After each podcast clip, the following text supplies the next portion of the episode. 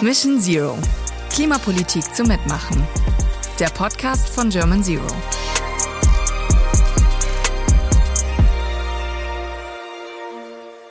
German Zero lebt vom ehrenamtlichen Engagement ganz normaler BürgerInnen.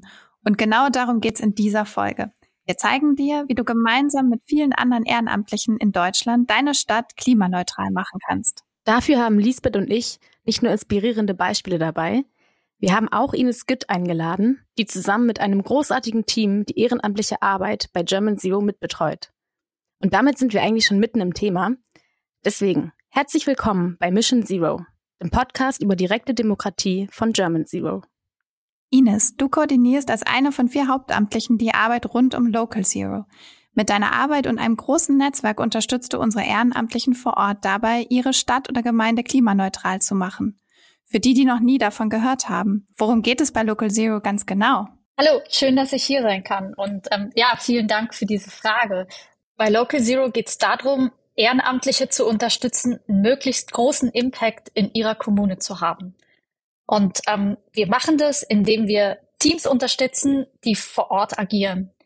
Wir, das ist die, die Zentrale, die vier Hauptamtlichen und ähm, inzwischen ungefähr 60 Ehrenamtliche, die so Sachen machen wie moderieren, neue Teams durch, einen, äh, durch ihre Onboarding-Zeit äh, begleiten, einen Kickoff mit denen machen, Beratung machen zu einzelnen Themen. Also es gibt ein ganz breites Spektrum an ähm, ja, Sachen, die man in der Zentrale machen kann, auch Social Media, IT. Wir haben inzwischen diverse Tools, die programmiert werden, wie zum Beispiel ein Monitoring-Tool, an dem wir gerade arbeiten.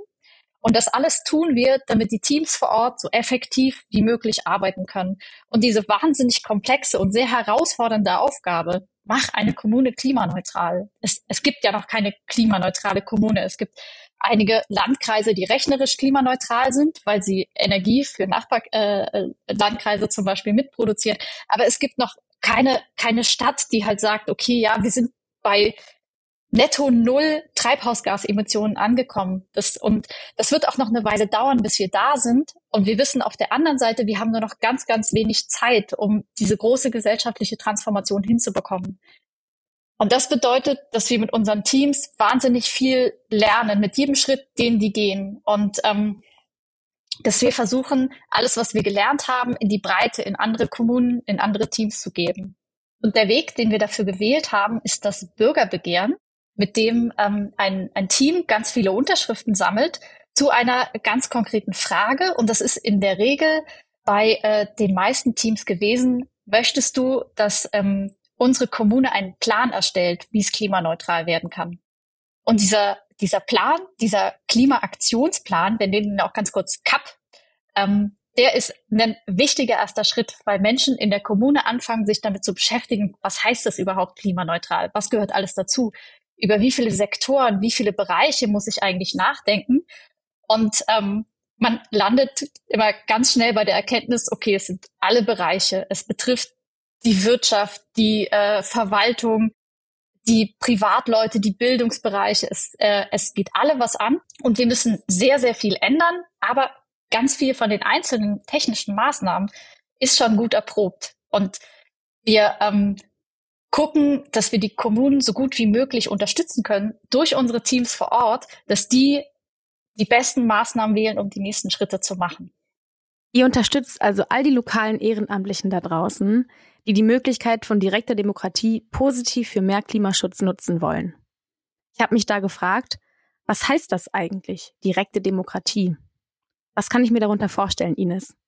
Was wir gewohnt sind in Deutschland, ist, dass wir Repräsentanten wählen, also eine repräsentative Demokratie haben und dann die von uns gewählten Parteien ähm, die Entscheidungen treffen. Und es ist auch total sinnvoll, weil wir können uns ja nicht mit allem beschäftigen und alles selber entscheiden. Aber es gibt ähm, in Deutschland auf unterschiedlichen Ebenen, also in der Kommune, in den Ländern, in den Landkreisen, gibt es die Möglichkeit, auch direkte Demokratie zu haben, also direkt als Bürgerin Entscheidungen zu treffen. Und ähm, das äh, wird zunehmend mehr gemacht. Und das funktioniert, also das, es gibt ganz unterschiedliche Wege. Ich erzähle jetzt bloß einen, nämlich ähm, das äh, Bürgerbegehren und den Bürgerentscheid. Es gibt auch noch äh, die Volksinitiative und den Einwohnerantrag ähm, und auch noch andere Möglichkeiten. Und das ist in jedem Bundesland auch ein bisschen anders, aber ich will es nicht zu kompliziert machen. Unser Standardweg, also das, womit wir mal angefangen haben, und das, was das erste war, was auch sehr viele Teams gemacht haben, sieht folgendermaßen aus. Ein Team trifft sich und wählt sich eine Fragestellung aus. Wir empfehlen folgende. Möchtest du, dass deine Kommune einen Plan entwickelt, wie sie bis zum Beispiel 2035 klimaneutral werden kann? Das schreibt sie zusammen mit einigen Erklärungen und einigen freien Zeilen auf einen A4-Blatt, druckt das ganz häufig aus und dann geht sie Unterschriften sammeln. Tatsächlich auf Papier. Das heißt, ähm, das, das Team sammelt eine bestimmte Prozentzahl von Einwohnerinnen auf diesen ähm, äh, auf diesen Papierblättern ein, um dann zu sagen, hey, guckt mal, liebe Kommune, so viele Leute wollen, dass sie diesen Plan entwickelt. Das Team gibt diesen Papierstapel irgendwann ab und ähm, dann zählt die Kommune das durch, guckt nochmal, ob das irgendwie alles rechtlich richtig ist. Und wenn es genug Leute sind, dann hat der Stadtrat oder der Gemeinderat zwei Möglichkeiten. Nämlich erstens, sie sagen, hey, das ist eine Top-Idee, wir setzen das einfach genauso um. Oder zweitens, sie sagen, hm, interessante Idee, aber ähm, wir wollen eigentlich, dass noch mehr Leute ihre Meinung dazu abgeben können und dass auch Leute Nein sagen können. Und dann machen sie eine Wahl. Also das funktioniert sehr ähnlich wie eine Kommunalwahl. Man bekommt auch so eine Einladung, wo dann draufsteht, hier, das sind, das sind die Möglichkeiten, die du hast. Ähm, bitte komm in die Wahlkabine am so und so vierten oder ähm, hier kannst du Briefwahl beantragen. Und dann muss es ein bestimmtes Quorum, also eine bestimmte Prozentzahl der Leute geben, die da tatsächlich abstimmen. Und wenn die positiv abstimmen, dann ist das ein offizieller Beschluss. Das heißt, in dem Fall kann ein Stadtrat oder ein Gemeinderat auch nicht mehr sagen, oh nee, gefällt uns doch nicht, sondern das muss dann umgesetzt werden. Dieser Plan muss entwickelt werden. Wow. Diese direktdemokratischen Instrumente klingen sehr vielschichtig und etwas kompliziert wenn ich mich ehrenamtlich bei German Zero engagieren möchte und das direkt vor Ort, dann sollte ich mich davon aber nicht einschüchtern lassen, oder? Auf gar keinen Fall, weil man, man kommt tatsächlich relativ schnell da rein.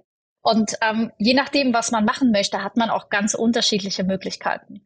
Ähm, Gerade wenn es schon ein Team vor Ort gibt, gibt es vermutlich auch schon jemand, der sich ein bisschen in diese direkte Demokratie reingefuchst hat oder ähm, der halt dann einfach ja einzelne Aufgaben vergibt und dann einfach sagt, hey, es wäre gerade total super, wenn ähm, du dich äh, auf den Marktplatz stellst und ein bisschen Werbung für uns machst und Leute direkt ansprichst mit dieser Unterschriftenliste, hey, kannst du dir vorstellen, da zu unterschreiben? Das ist natürlich nicht für jeden was. Ähm, es gibt andere Leute, die sich viel lieber damit beschäftigen, sich strategisch zu überlegen, okay, wie bekomme ich vielleicht alle Studenten in der Stadt dazu, dass sie davon schon mal gehört haben. Und wie kriege ich die informiert? Gibt es vielleicht irgendwelche Partner, mit denen man zusammenarbeiten kann? Oder man baut an einer Webseite mit. Es gibt, glaube ich, ganz viel unterschiedliche Expertisen, die wir brauchen, damit ähm, dieser, äh, ja, dieses erste große Projekt Klimaentscheid für eine äh, Kommune funktionieren kann. Genauso bin ich übrigens auch zu German Zero gekommen. Ich war total demonstrationsmüde. Und die Wirksamkeit dieser politischen Möglichkeiten die ich als Bürgerin habe und die ich vorher gar nicht kannte, die haben mich total motiviert. Und seitdem habe ich das Gefühl, dass wir die Kraft haben, echt was zu bewegen. Wie viele Ehrenamtliche konnte German Zero neben mir bereits so aktivieren? Also ich weiß, dass wir bei Local Zero in den, in den Kernteams, also die Leute, die ähm, dauerhaft aktiv sind und ähm, nicht nur so gelegentlich mal Unterschriften sammeln gehen oder so Einzelprojekte machen, sind wir ungefähr so 1000 Leute. Dazu kommen noch andere Leute, die bei German Zero bei den Politikgesprächen aktiv sind, die in Fachgruppen aktiv sind. Ähm, ich kann nicht genau sagen, wie viele das sind, aber es ist auf jeden Fall noch mal eine dreistellige Zahl, die da oben drauf kommt von wahnsinnig engagierten Leuten, die sich in ihren Bereichen sehr gut auskennen oder sich da sehr schnell reinarbeiten können. Und wenn du jetzt Lust bekommen hast, hier mitzumachen, dann verlinken wir dir alle wichtigen Infos in den Show Notes. Zurück zu dir, Ines. Wie wichtig ist das Engagement der Ehrenamtlichen für den Erfolg unserer gemeinsamen Mission, nämlich Deutschland bis 2035 klimaneutral zu machen? Es ist das A und O, ähm, Anfang und Ende. So, ich wäre mit, äh, wir, wir als vier Hauptamtliche würden überhaupt nichts erreichen, wenn nicht die Leute vor Ort und die ganz vielen Leute in der Zentrale ihre Zeit damit verbringen würden, ähm, ja, zu versuchen, ihre Projekte zu stemmen. Und ähm, ich glaube, dass wir noch viel, viel, viel mehr davon brauchen. Wenn wir diese Transformation hinbekommen wollen, wenn wir eine zukunftsfähige Gesellschaft haben wollen, in der auch unsere Kinder und Enkel noch gut leben äh, können, dann müssen wir alle unsere Zeit und Energie darauf verwenden, neue Wege zu finden, wie unsere Gesellschaft, unsere Wirtschaft, wir als Privatleute, die Politik funktionieren kann. Weil wir sind sehr, sehr spät dran. Wir müssen wahnsinnig viel bewegen. Wir müssen jeden Stein umdrehen. Und das Ehrenamt ist was, wo man gut anfangen kann. Weil man, wir haben in der Vergangenheit sehr, sehr viel Zeit damit verbracht, über den Fußabdruck zu äh, reden und Leuten gesagt, hey, wiegt ein bisschen weniger, esst ein bisschen weniger Fleisch. Und das ist alles richtig. Ähm, aber das wird diese Transformation nicht bringen, die wir brauchen. Für, für dieses riesig große Projekt brauchen wir etwas, was wir Handabdruck nennen. Also etwas, dass, dass wir aktiv was tun, dass wir aktiv unsere Zukunft gestalten. Und ähm, da gibt's nicht nur uns als Organisation, sondern ganz viele Organisationen, wo man sich zusammentun kann und ähm, halt ja anfangen kann, darüber nachzudenken, wie, wie wollen wir denn, dass diese Zukunft aussieht? Wo, in, in was für einer Umgebung wollen wir denn leben und sich dann überlegen, was sind denn strategisch die effektivsten Schritte, die man gehen kann, um näher an diese Zukunft ranzukommen. Unsere Hauptstadt hätte Kopenhagen und Amsterdam ja nacheifern können, aber in Berlin ist kürzlich der Volksentscheid gescheitert. Wie erlebst du die Stimmung in der Stadt? Ähm, gibt es sowas wie eine Klimaverdrossenheit? Das ist eine schwierig zu beantwortende Frage, weil ähm, Berlin, glaube ich, auch zu groß ist, als dass man dann Stimmung als Ganzes ähm, wahrnehmen könnte und, und die Verteilung, welche Leute wie gewählt haben, also dass es in Marzahn sehr viel Nein-Stimmen gab, während es in Friedrichshain-Kreuzberg sehr viel Ja-Stimmen gab, so rückwirkend macht es irgendwie Sinn. Ähm, vor ein paar Monaten haben wir da noch nicht so drüber nachgedacht. Und ähm, ich, ich glaube, wir haben, wir haben sehr viel gelernt. Wir haben auch darüber gelernt, wie viel, wie viel Angst da dahinter steckt und dass viele Leute Klimaschutz ähm, in Verbindung bringen mit, ähm, ich, ich kann nicht abschätzen, wie, was das für mich bedeutet, wie teuer das für mich wird und sie nicht das Gefühl haben, dass wir als Gesellschaft das so hinbekommen, dass wir auf jeden Fall alle durch diese Transformation mit durchgetragen bekommen, sondern dass sie das Gefühl haben, okay, wir werden dann vielleicht auf der Strecke bleiben. Vielleicht kann ich mir das nicht leisten. Vielleicht kann ich nicht mehr in meinem Haus wohnen. Vielleicht ähm, kann ich nicht mehr, ähm, kann ich mir Nahrungsmittel nicht mehr leisten, jetzt wo das sowieso alles so teuer geworden ist. Und ähm, ich glaube, da müssen wir in Zukunft auf jeden Fall sehr viel mehr einen Fokus drauf legen und sehr viel mehr ähm, um über die, die sozialen Aspekte nachdenken von dem, was diese Transformation für Leute ähm, bedeuten wird. Und gehen wir mal von dem anderen Fall aus, dass ein Klimaentscheid erfolgreich war. Wie geht's dann eigentlich weiter? Glücklicherweise haben wir schon 37 Teams, die das gerade herausfinden, weil so viele Kommunen haben schon beschlossen, einen Klimaaktionsplan zu ähm, erstellen. Es sind auch schon einige fertig und ähm, es gibt auch schon diverse Kommunen, die an der Umsetzung arbeiten. Und ähm, ja, die Teams gehen in ganz unterschiedliche Wege. Das hängt ganz stark davon ab, was die Leute vor Ort machen wollen, worin sie ähm, Expertise haben. Und es gibt zum Beispiel Teams, die eine, ähm, eine eigene Bürgerenergiegesellschaft gründen und sich mit ähm, dem, mit der Produktion erneuerbarer Energie beschäftigen und damit wie halt so Beteiligungsmodelle dazu aussehen können. Und es gibt andere, die ganz eng mit der Kommune zusammenarbeiten, zum Beispiel sich äh, jede Woche, jede zweite Woche mit der Klimaschutzmanagerin treffen und dann gemeinsam festlegen, was sind denn die nächsten Projekte, die nächsten Schritte, die anstehen.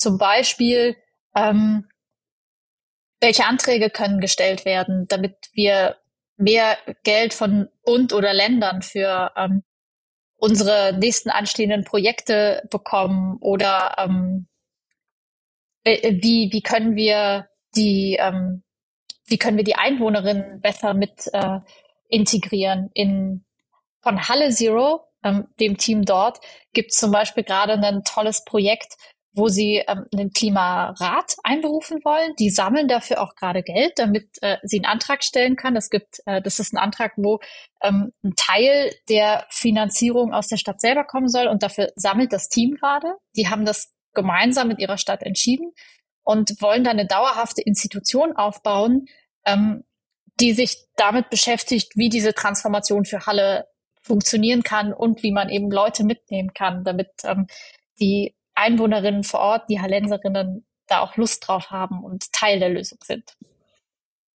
Cool, mega cool. Nochmal zum Thema Einbindung von Bürgerinnen. Erfolgreiche Entscheide wünschen wir uns natürlich alle. In Berlin war es jetzt so, dass viele positiv gestimmte Bürgerinnen zur Wahl gegangen sind. Trotzdem sind aber beinahe genauso viele nicht so positiv gestimmte Bürgerinnen zur Wahl gegangen.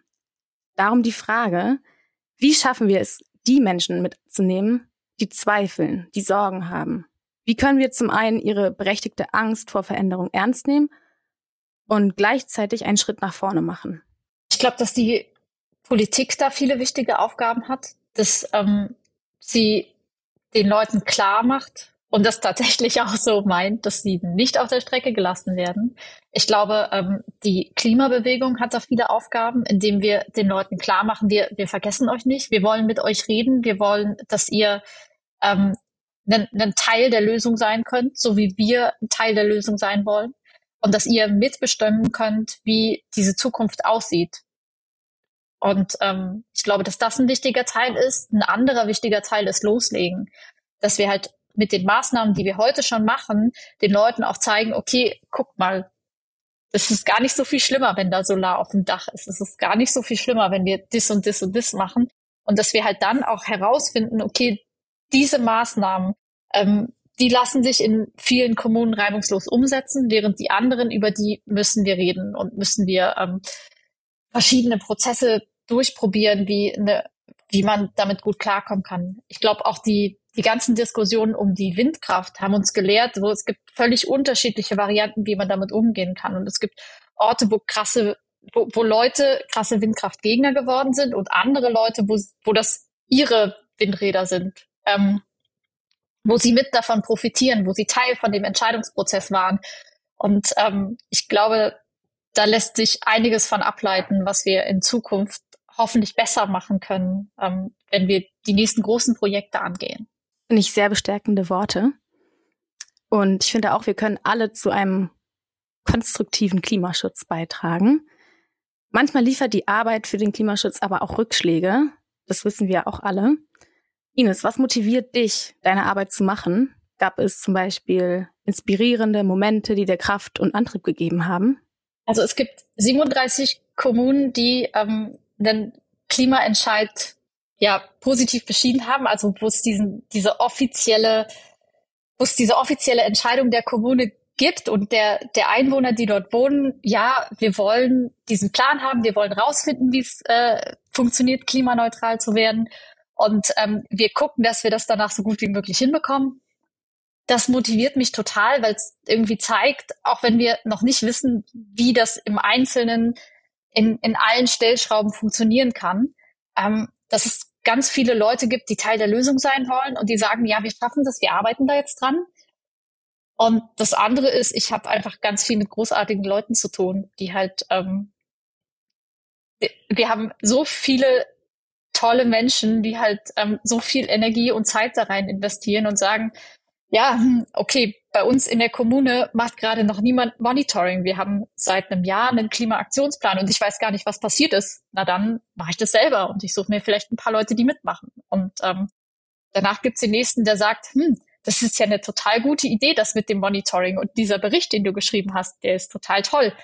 Wäre es nicht schön, wenn wir das irgendwie für alle Kommunen ähm, oder für alle Teams einfacher machen, so einen tollen Bericht zu schreiben, wie du das gemacht hast? Ich baue dir ein Tool dafür. Und Jetzt haben wir gerade ein paar Entwickler, die genau das machen. Und das ähm, mit, mit allen Rückschlägen, mit denen wir zu kämpfen haben, ist das auf jeden Fall auch, ja, was, was für mich wahnsinnig motivierend ist und wo ich immer weiß, okay, meine Zeit ist bei Local Zero 100% gut investiert. Ich würde nichts anderes mit meiner Zeit machen wollen. Das ist schon ein mega gutes Schlusswort, Ines. Vielen Dank. Vielen Dank für deine Arbeit und dein Engagement und dass du heute hier dabei warst. Sehr Hat gerne. Spaß gebracht. Wir auch. Dankeschön. Wenn du auch Bock bekommen hast, hier mitzumachen, dann schau doch gerne in die Show Notes. Dort findest du alle wichtigen Infos. Und das war Mission Zero, der Podcast von German Zero. Zusammen mit 1000 Ehrenamtlichen entwickeln wir einen Fahrplan zu einem klimaneutralen Deutschland. Bist du auch dabei? Wenn du Feedback, Fragen oder Anmerkungen hast, schreib uns gerne unter podcast at germanzero.de. Wir freuen uns, von dir zu hören.